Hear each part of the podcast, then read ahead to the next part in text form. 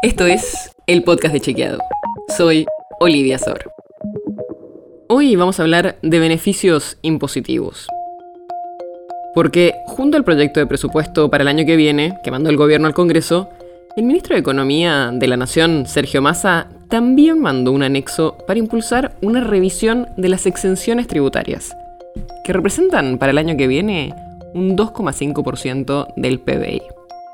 Y esto se enmarca también en el acuerdo que firmó el país con el Fondo Monetario Internacional. Porque el FMI se mostró de acuerdo con esta revisión de los beneficios fiscales. Pero, ¿qué son estas exenciones tributarias? Las exenciones impositivas son montos que el fisco deja de recibir al darle un tratamiento preferencial a ciertos sectores. Y eso para beneficiar el desarrollo de algunas actividades, de algunas zonas, contribuyentes o consumos.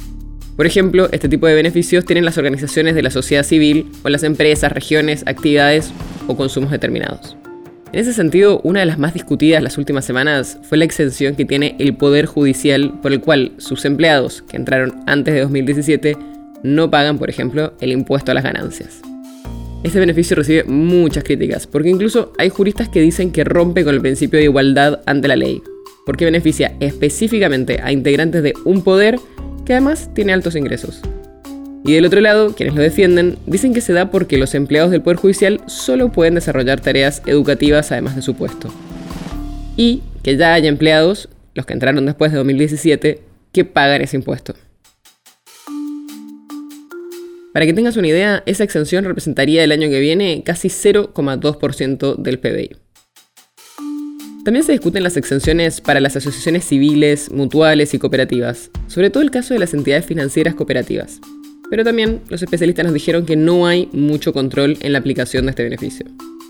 Y otra de las exenciones más conocidas es el régimen de promoción económica de Tierra del Fuego, porque establece la liberación del pago del IVA para compras y ventas, la exención del impuesto a las ganancias y de los derechos de importación y la alícuota reducida para impuestos internos sobre productos electrónicos producidos en esa provincia.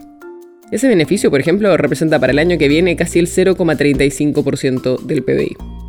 Muchos defienden la medida que fue prorrogada hasta el 2038 por los puestos de trabajo que permite o por cuestiones de soberanía, pero critican la baja competitividad del sector y la baja diversificación.